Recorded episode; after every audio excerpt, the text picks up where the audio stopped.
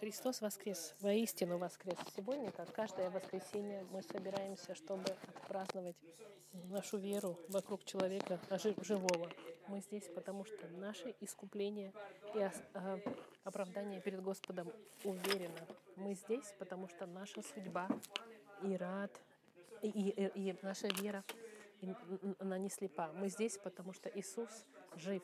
Мы собираемся каждое воскресенье, потому что мы знаем, что наш Искупитель жив. Иисус умер худшей смертью 2000 лет назад. Его тело холодное было положено в могилу. Огромный камень, весящий больше тонны, был завал, завалил его могилу. Э, римские воины защищали его могилу, но через три дня могила была пуста. И Иисус из Назарета был виден большим количеством людей, и историки э, языческие и еврейские свидетельствовали вместе, вместе со свидетельством Библии, чистого слова Господа, провозглашали, что Иисус был виден живым большим количеством свидетелей в течение 40 дней и более 500 людьми, людьми иногда. Одновременно Иисус воскрес из мертвых, как пророки старозаветные предсказали.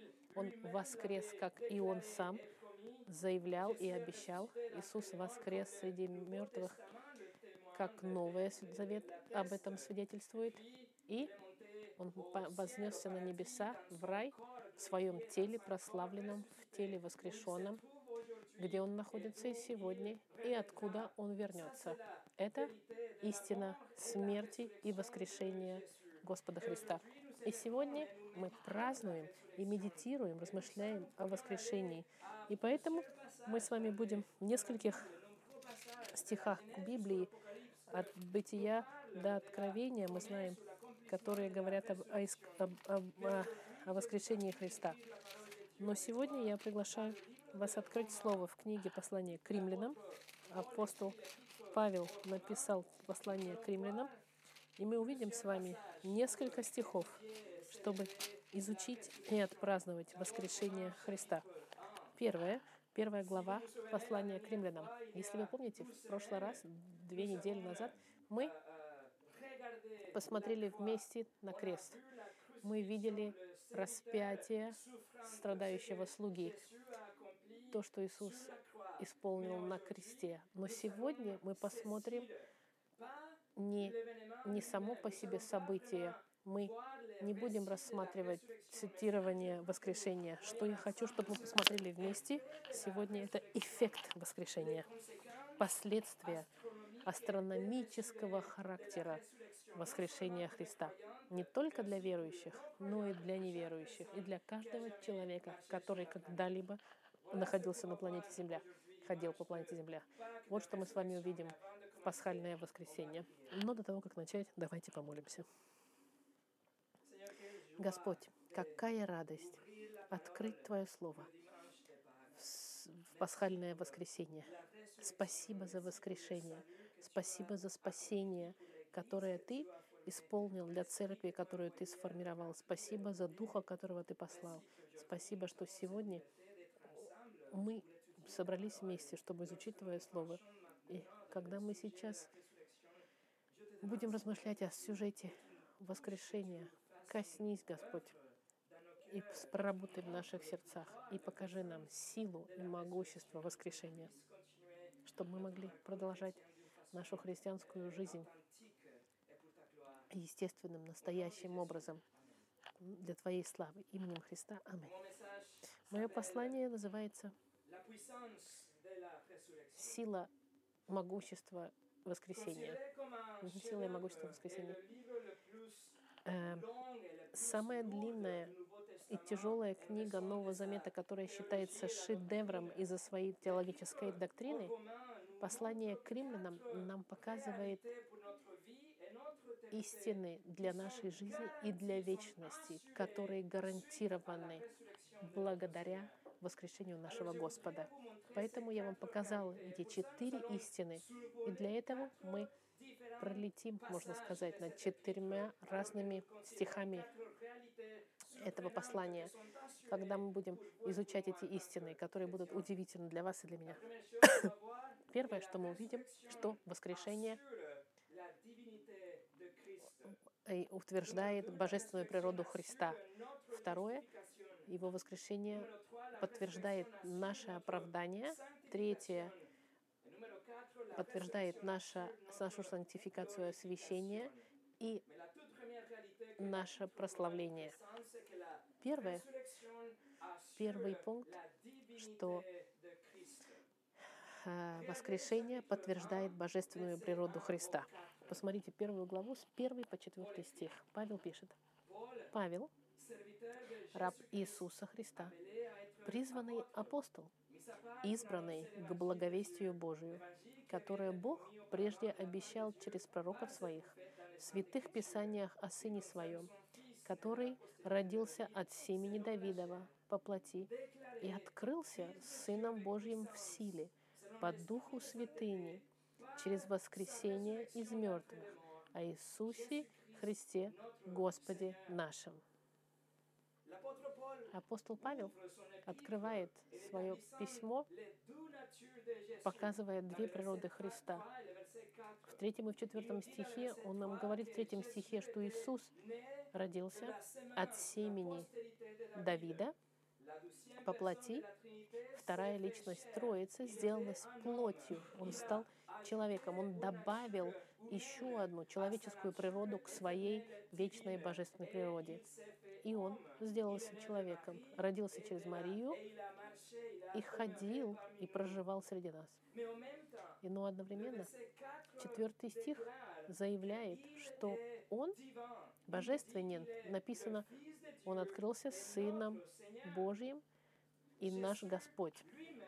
Иисус сам подтверждал эти истины. Он сказал, что он существовал даже до Авраама. Он использовал имя Господа Божественное семь раз в Евангелии от Иоанна. Он говорил «Я есмь», говоря, используя это божественное имя для себя. Он показал уникальную власть над природой, над болезнями, над демонами. Он показал его всезнание. Он исполнял невероятные чудеса. Он учил с авторитетом. Он провозглашал, что он был Богом. И он доказал своей жизнью и своими поступками. Однако, ничего, ничего не подтверждает его божественную природу более убеждающим способом, как его воскрешение. Посмотрите на четвертый стих еще раз. Павел пишет, что Иисус открылся Сыном Божьим в силе по Духу Святыни через воскресение из мертвых. Как он был провозглашен Сыном Божьим? Через воскресение из мертвых. Воскресение утверждает и подтверждает его божественную природу. Если бы он умер на кресте и остался бы в могиле, и если бы могила могла быть открыта солдатами римскими или религиозными лидерами, и если бы его тело осталось бы там, тогда Иисус был бы просто обыкновенным человеком, как все другие. Он, может быть, был бы тогда человеком с определенной силой, чтобы излечить, или кто-то, кто был бы очень умен, имел авторитет пророческий, но был бы просто человеком, по-любому. И не больше, чем человек, если бы он остался в гробнице. Но воскресение отмечает Иисуса и отличает его от всех людей. Воскресение показывает силу божественную, что Иисус не был просто человеком, как другие. Авраам, отец веры, умер. Моисей, ли, лидер могучий, умер. Давид и Соломон с их мудростью и силой и богатством умерли вместе с их царствами. Петр, Павел, Мария, все умерли, как и Нерон, и Чингисхан, и Александр Македонский, и Наполеон, и Будда, и Мухаммед, и Ганди, и Конфуций. Цари и царицы, короли и королевы умирают, все рабы умирают, И все люди, которые ходят по планете Земля, все являются частью статистики, что 10 из 10 умирают, и никто не может избежать смерти. Правда, что он говорят? Двум смертям не бывать, а одной не миновать. Спurgeon называл смерть великим урегулировщиком, регулятором и выравнивателем, потому что смерть, она выравнивает и делает равными рабов и царей. Она приходит за Элоном Маским, Маском и за бездомным сбоку от нашего здания, например. Видите, человечество не в состоянии и не может ничего сделать перед смертью. Рано или поздно свет потихнет, и наше тело будет брошено в гроб. И неважно, сколько и как бы мы не хотели отсрочить этот момент, мы все идем в этом коридоре смерти, и мы ждем последние 60 секунд. Иисус умер тоже. Но разница в том, что Он воскрес.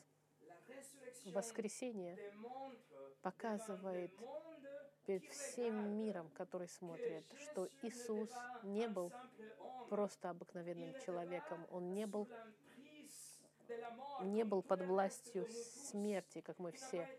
Он не был захвачен просто смертью навеки или побежден ей. Напротив, Иисус победил смерть своим воскресением. Он доказал свою силу божественную, вернувшись к жизни через три дня после смерти и побыв в гробнице. Он подтвердил все, что он говорил и все, что делал, и он засиферцировал, можно сказать, без сомнения, что он был настоящим Богом. И Павел пишет в четвертом стихе, он пишет, что Иисус был избран, призван. А нет, что он открылся, открылся. Он, от, он э, греческое слово, которое используется, то же самое, что горизонт. Он отметил, можно сказать, горизонт разделяет для нас небо и землю, и вот что сделало воскрешение для Христа, отделило воскресение, отмечает и показывает разницу между Иисусом и всем человечеством.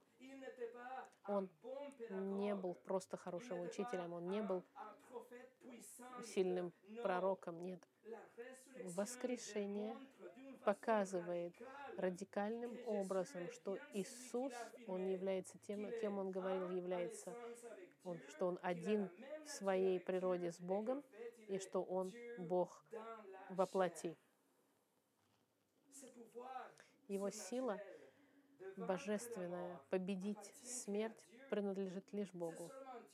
Только Бог может дать жизнь и забрать жизнь.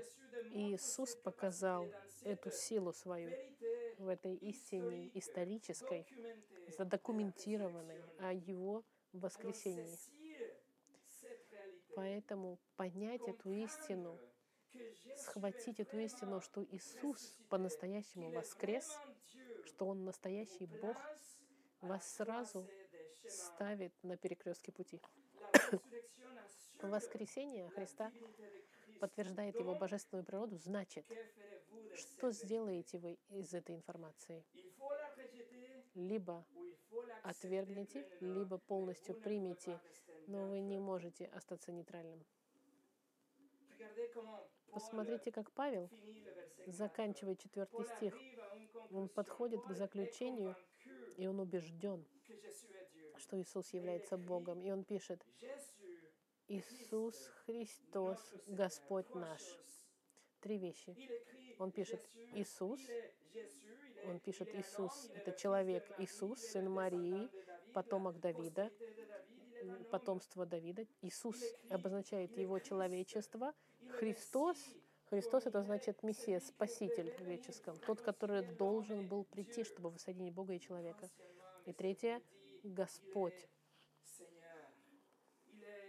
Он Он владыка, царь всего. Он Бог.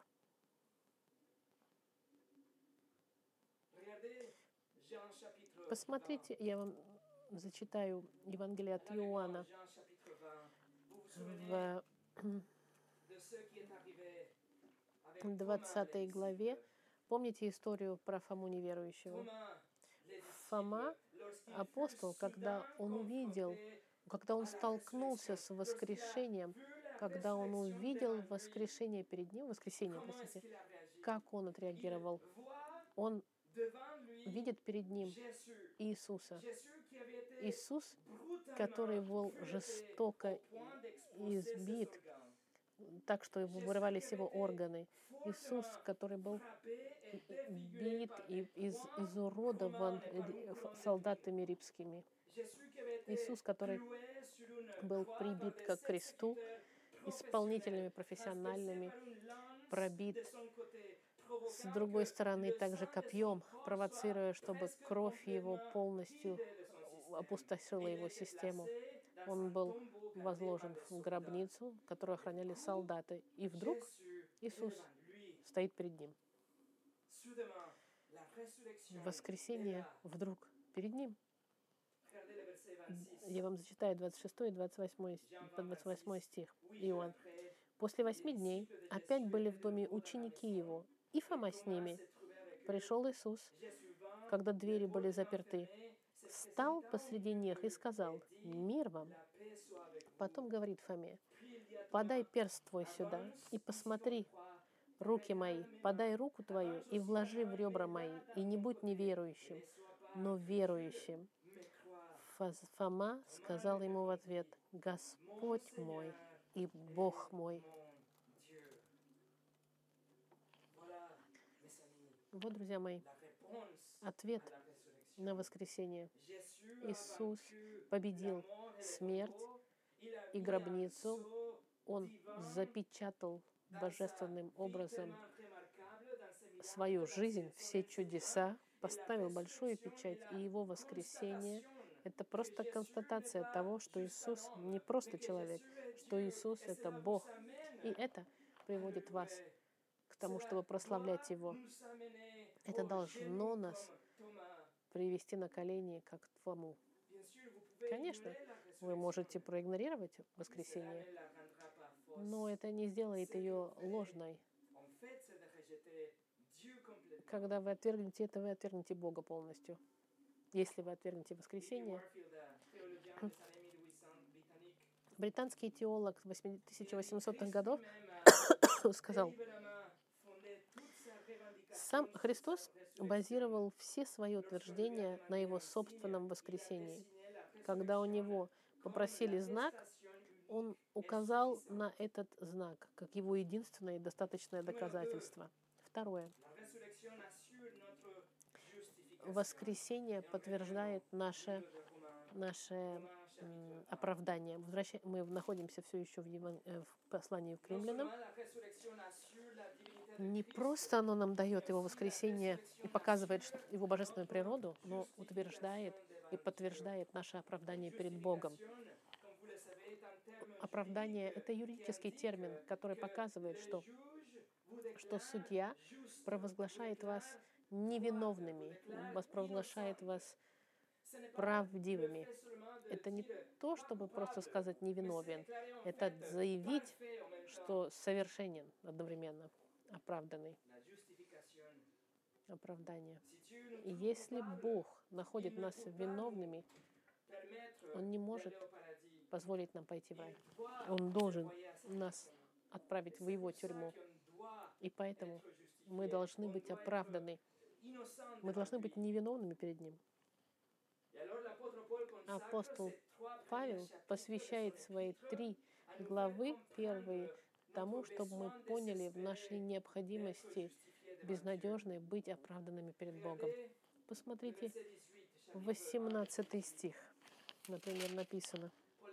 Павел пишет, «Ибо открывается гнев Божий с неба на всякое нечестие и неправду человеков, подавляющих истину неправдою». Бог недоволен. И его гнев проявляется против всего и, и каждого, всякого и всего, кто зол, грешен и так далее. Павел пишет также, что творение, творение показывает, что есть Творец, но что даже если каждый из нас знает, человек выбрал убрать эту истину, подавить эту истину ради своего, своей любви к греху. Человек не хочет быть ответственным перед Богом из-за своих моральных выборов.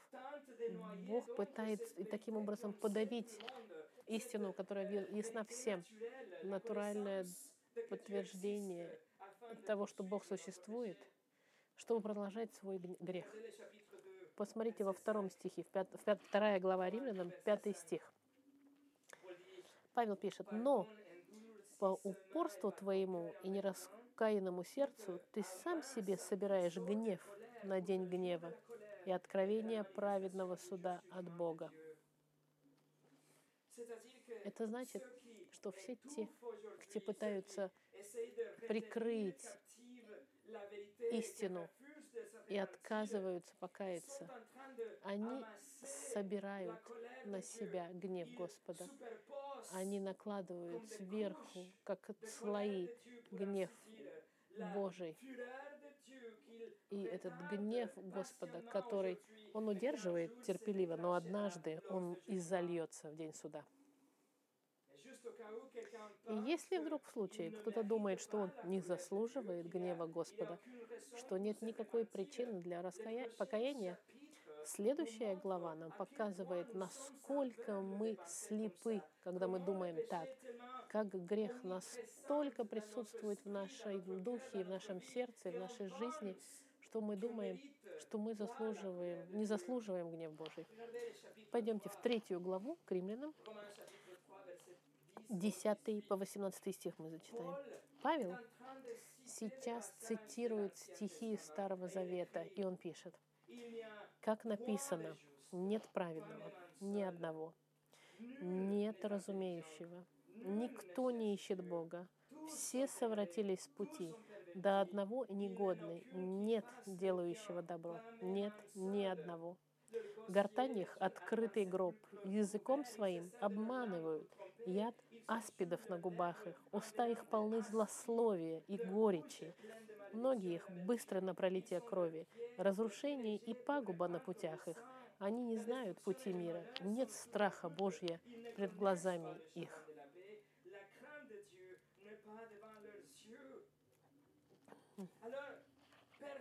Никто, нет ни одного человека, который бы избежал этих стихов. Настолько разрушительных, можно сказать, религиозные люди, и щедрые люди, и, и старая дама вежливая, которая дает вам конфеты на день рождения, э, э, сотрудники хорошие, судьи, полицейские честные, хорошие мэры города, послушные сыны, хорошие граждане, скромная дочь. Нет, ни одного перед Богом праведного. Это ужасает.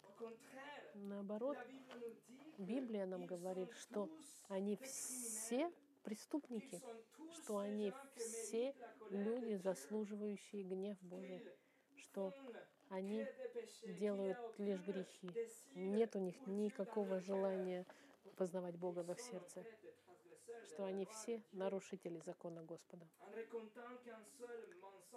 Не только они обманщики, сказав лишь одну неправду, украв лишь одну штучку, позавидав во одну, чему-то одному, посмотрев хотя бы на одного человека с сексуальным желанием, используя имя Господа без уважения один раз, не уважая вашего близкого человека или поклоняясь не просто с идолами видимыми, но и в вашем воображении, вы придумали в своей жизни Бога, который противоречит Богу Библии. И это идолопоклонничество.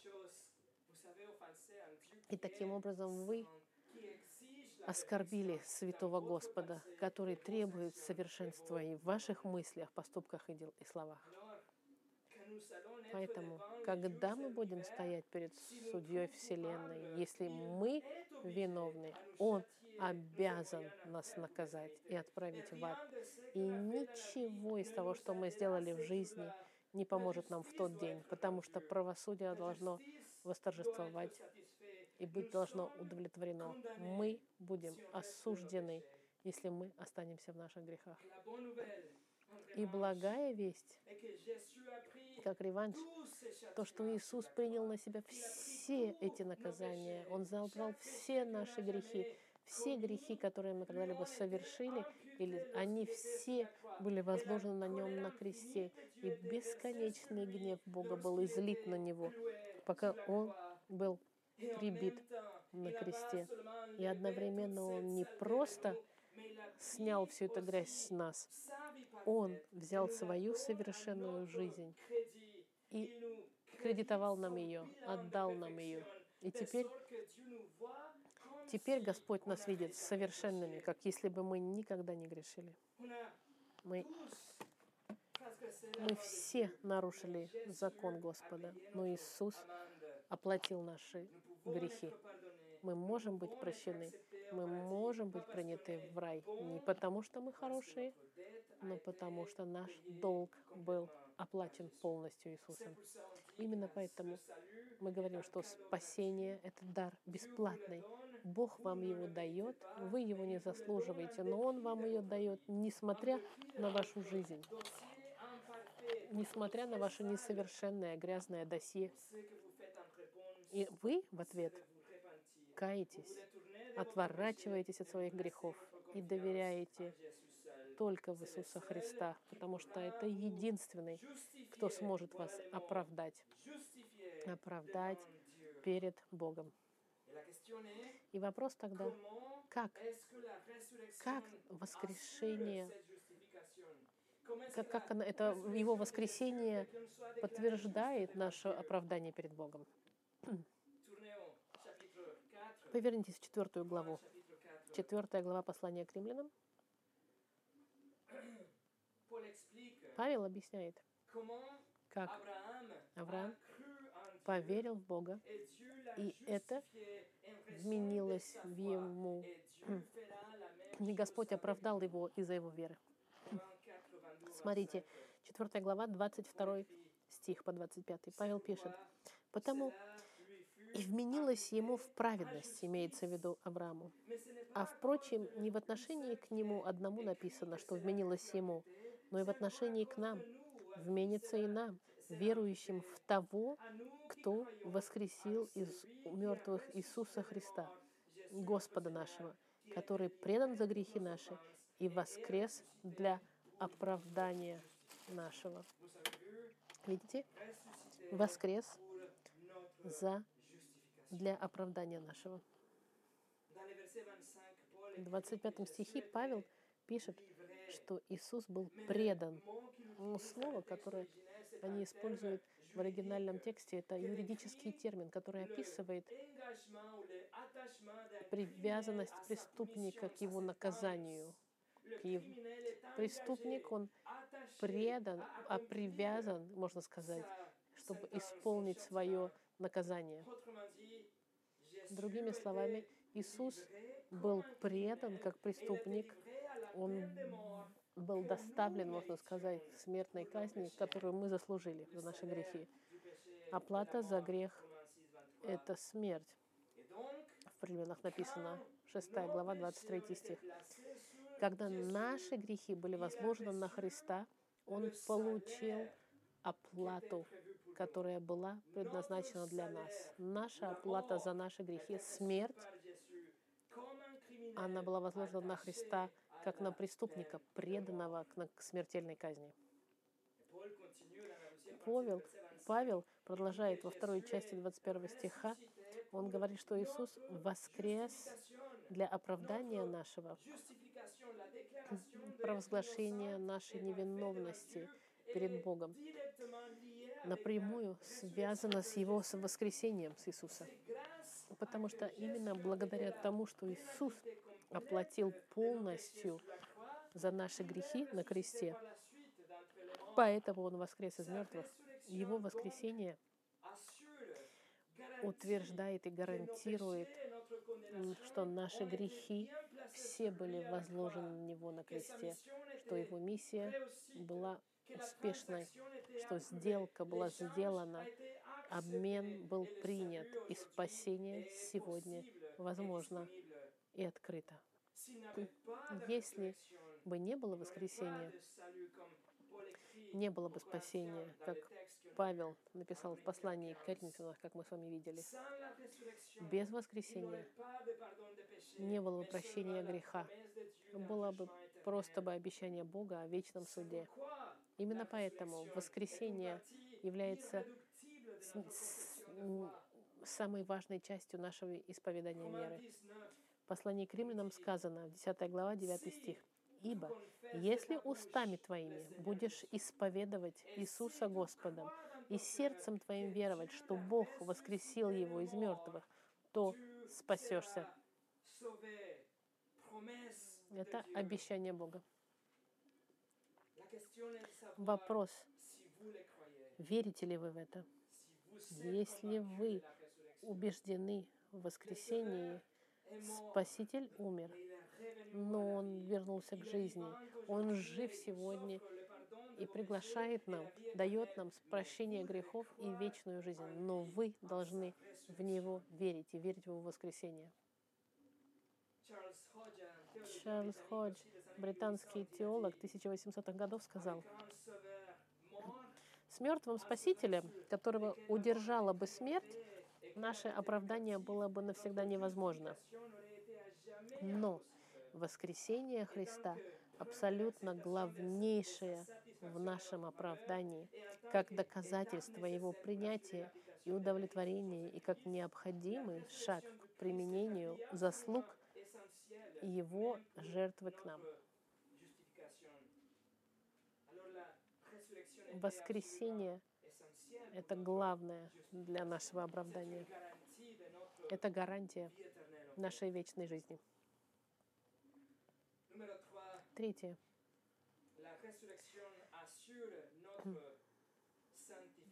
Воскресение подтверждает наше освящение, наша сантификация освящения.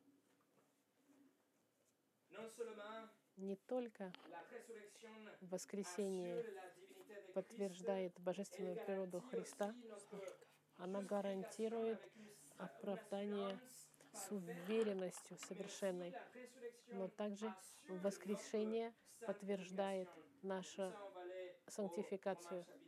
И для этого мы пойдем в послание к римлянам в шестую главу.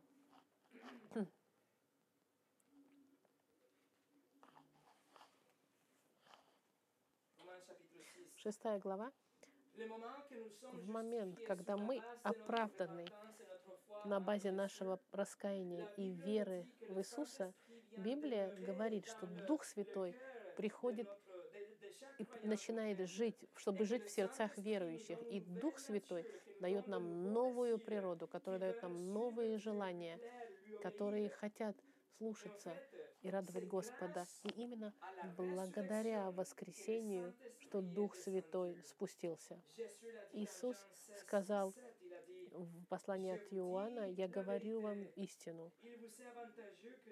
Лучше для вас, чтобы я пошел, потому что если я не пойду, не придет утешитель, Дух Святой, к вам. Но если я пойду, уйду, то пошлю его к вам. Иисус воскрес в своем деле, в теле вос... Он поднялся на небеса, и через 10 дней Дух Святой спустился. И он инаугу... как бы инаугурацию провел эры церкви. Дух Святой дает нам новую жизнь. Этот Дух Святой нас, нам помогает сопротивляться соблазну и исследовать святости. Вы знаете, что есть натуральный прогресс к святости в жизни каждого верующего. Этот прогресс постоянный. Мы постоянно растем прогрессивным образом. Это не супер быстро иногда, но мы потихонечку, потихонечку растем по ходу того, что мы пытаемся быть похожими на характер Господа Христа. Мы растем в нашей сантификации прогрессивно, медленно, но верно. Натуральным, правдивым образом, истинным. И Павел пишет, что воскресение Христа — это сила и могущество к этому, к этому росту в сантификации. Посмотрите, шестая глава послания к римлянам, шестая глава послания к римлянам, пятый и шестой стих. Шестая глава, пятый и шестой стих. Ибо если мы соединены с Ним подобием смерти то должны быть соединены и подобием воскресения, зная то, что ветхий наш человек распят с Ним, чтобы упразднено было тело греховное, чтобы нам не быть уже рабами греха. Ибо четвертый стих говорит здесь, как, что когда Иисус умер, наша природа мертвая, старая, умерла с Ним, чтобы когда Он воскрес, мы бы воскресли в новой жизни сегодня. Наше новое рождение, оно из того, что Он воскрес. У нас есть сила, чтобы идти в этой новой жизни. И две истины здесь, они соединены. Его воскресение и наша новая жизнь. Его воскресение с нашей новым, новым рождением во Христе. Пятый стих сравнивает нашу смерть с нашей с, э, смер, э, нашу смерть с, с старого человека с его смертью, его воскресение с нашей новой жизнью как христиан. Посмотрите, 10 стих. «Ибо что он умер, то умер однажды для греха, а что живет, то живет для Бога». Иисус умер греху двумя смысл, двум, двух точек зрения. Он умер в отношении наказания за грех. Грех не имеет больше санкций на него. Он, смерть не может его больше иметь власти над ним. Но он также умер в отношении силы греха. Он разбил силу греха для нас. И поэтому посмотрите последствия. С 11 по 14 стих. Вот они, последствия для нашей жизни. Так и вы почитаете себя мертвыми для греха, живыми же для Бога во Христе Иисусе, Господе нашим. Итак, да не царствует грех в смертном вашем теле, чтобы вам повиноваться Ему в похотях Его.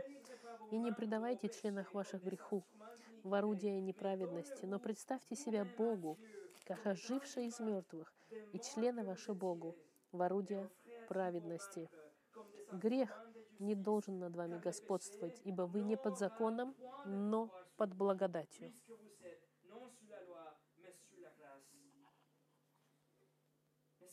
Друзья мои, потому как Иисус воскрес, мы знаем, и у нас есть возможность, у нас есть да, идти в новой жизни. Павел базирует участие верующего в этой новой жизни в духовном могуществе воскресения Христа. Видите, спасение не только состоит из того, чтобы избежать просто ад. Нет, это сила, чтобы жить здесь, на земле, под, в нашей жизни и победить грех. У вас есть эта сила победить все больше и больше грех, расти в святости. У вас есть власть. Неверующие проходят через жизнь по пути, который наполнен только лишь злом и грехом. Неверующий, он будет падать каждый раз, на каждом, в каждом шаге. Он будет спотыкаться, будут только грехи, то зло. И они будут так идти и продолжать по этому пути. И у них других вариантов нет. Это все, что у них есть. Путь, наполненный грехом. Но для христианина воскресение Христа ставит вас на другой путь, отличающийся от этого, который не наполнен грехом. Нет. Это не просто путь совершенный, конечно, нет. Это... Но этот путь, он не характеризуется грехом. Мы будем соблазняемы, мы будем совершать грехи, не хотя, но христианин полностью в состоянии идти по пути и пытаться не упасть на, упасть на препятствие греха. Воскресение дает нам эту новую жизнь. Именно смертью Христа вы мертвы для греха, и с его воскресением у вас есть измененное сердце, новое сердце, готовое к новой жизни. И до конца шестого главы Павел пишет еще и еще и подчеркивает, что мы уже больше не рабы греха, что мы, мы теперь свободны, мы теперь рабы правосудия Господа, но не греха. Могущество воскресения, оно здесь. Оно явно, хоть и невидимо. Его не видно в совершенной жизни, безгрешной, или в какой-то эйфории духовной. Нет. Мы боремся. Иногда больно нам, когда мы грешим, но мы ненавидим наш грех. Спасение, оно не закончилось, оно началось во время нашего, вашего спасения. Сложно становится, но раньше мы с удовольствием бежали к греху, а сегодня мы боремся с грехом. Могущество воскресения проявляется в этом. Оно разбивает власть и контроль греха, который был над нами. Дух Святой изменяет наши сердца, и наше сердце теперь что если бы мы могли избавиться от этих грехов ежедневно, мы бы сделали с огромным удовольствием. Мы бы убили мгновенно этот грех с огромным удовольствием, если бы мы смогли мгновенно. Это могущество воскресения, это новая жизнь, которая ищет святости, которая убегает от всего того, что грех и зло. Мы должны понимать, что у нас есть эта власть над грехом из-за из нашей личности во Христе и нашего участия в могуществе Духа Святого и в воскресении Господа Христа. Могущество и сила воскресения не просто, чтобы дать нам новое тело в будущем, оно нам дает победу уже сегодня. МакАртур написал, воскреснув, Иисус сделал бессильным дьявола, который держал власть над смертью в своих руках и освободил нас всех от власти сатаны. Его воскресение — это подтверждение победы над сатаной, подтверждение доступности прощения наших грехов, подтверждение, что Он посылает нам Святого Духа и дает нам вечную жизнь. И четвертое. Воскресение гарантирует наше прославление. Однажды наши души покинут наши тела. Мы будем мгновенно в присутствии Бога, перед Богом могущим. И наши тела будет оставлено где-то здесь, под землей. Но однажды наше тело будет восстановлено за минуту, за мгновение. Господь в своем могуществе, Он воссоздаст тела всех верующих но совершенные тела, вечные тела, созданные для рая и для возможности стоять в святости Господа навечно, быть как Иисус в своем прославленном воскреснувшем теле. Посмотрите восьмую главу послания к римлянам. Восьмая глава к римлянам, 28 по 30 стих.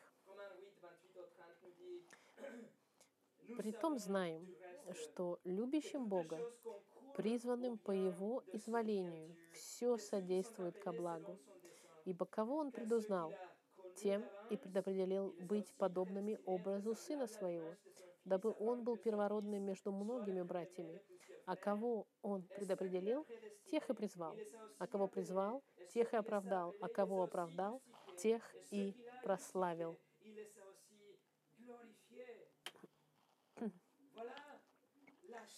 Вот она, золотая цепь искупления. Вот он, великий план Господа для спасения своего народа. Это неразлуч... неразрывные связи. Сто процентов людей, которые начинают, это сто процентов людей, которые закончат. Все те, кто были Господом в 29 стихе предузнаны вечности, они будут в 30 стихе прославлены в будущем. Друзья мои, послушайте, вы будете прославлены, вы получите новое тело. Без греха, без какого-то зла, не изуродованное грехом, не, не, в, не без страданий, тело, которое, которое никогда не будет переживать и волноваться, иммунизированное против всех болезней, иммунизированное против смерти. Тело совершенное, прославленное, как тело Христа, воскрес, воскреснувшего. Но как мы можем быть уверены в этом, во всем этом? Павел отвечает мгновенно, как если бы он ждал эти, пережив... эти вопросы. И любопытство читателей. Смотрите 31 по 34 стих 8 главы. Что же сказать на это? Если Бог за нас, кто против нас? Тот, который Сына Своего не пощадил, но предал Его за всех нас, как с Ним не дарует нам и всего? Кто будет обвинять избранных Божьих? Бог оправдывает их. Кто осуждает? Христос Иисус умер, но и воскрес. Он и одесную Бога. Он и ходатайствует за нас.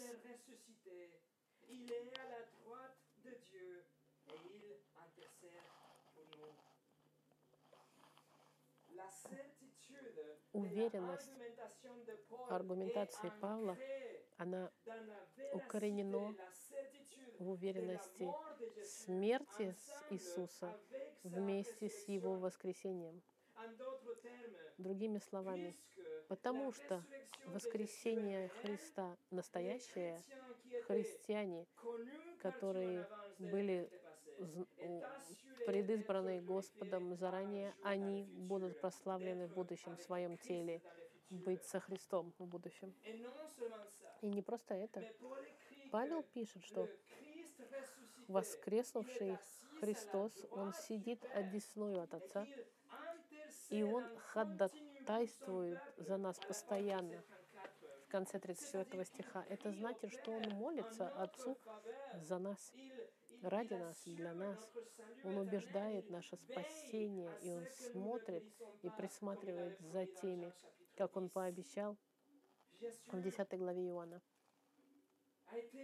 Иисус был прославлен, и Его прославление значит наше прославление. Его воскресение значит наше воскресение, потому что в этом воля Господа, которую Он исполнит.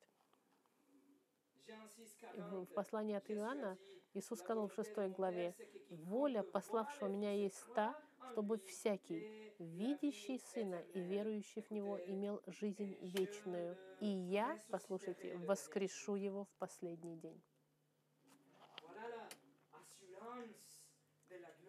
Вот уверенность в нашем воскрешении. Церкви в Коринфянам Павел написал, 6 глава, 14 стих, «Бог воскресил Господа, воскресит и нас силою Своей». И во втором послании Коринфянов 4.14, «Зная, что воскресивший Господа Иисуса воскресит через Иисуса и нас». Друзья мои, это обещание Бога. И в заключении – вот четыре истины и утверждения, которые у нас есть благодаря воскрешению Христа. Воскрешение Христа, утверждает и подтверждает божественную природу Христа, и поэтому мы верим в Него. Воскресение Христа подтверждает и утверждает наше оправдание, и значит мы спасены им. Воскресение Христа утверждает и подтверждает наше оправдание, и поэтому мы живем ради Него. И воскресение Христа утверждает наше прославление будущее, и значит мы будем с Ним. Воскресение — это не игра сентиментальная, которую мы играем в воскресенье пасхальное. Это истина, которую мы должны жить ежедневно. Это не просто день трогательный, сентиментальный, который мы делаем в воскресенье. Это, это глубина теологическая, которая должна наложить отпечаток на то, как мы живем с этой истиной. И, безусловно, воскресенье показывает нам, что наша вера, она в настоящего человека, не в какого-то придуманного человека или в кого-то, кто умер, в кого-то, кто жив, кто-то, кто будет судьей для неверующих, но для нас, для нас уже он вечная жизнь. Смотрите, что Иисус сказал. Иоанн 14, 19 он сказал. Еще немного, и мир уже не увидит меня, а вы увидите меня, ибо я живу, и вы будете жить. Вот могущество воскресения, друзья мои. Он воскрес. Помолимся.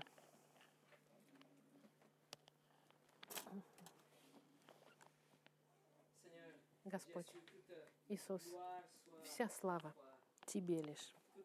Вся слава за то, что Ты исполнил миссию.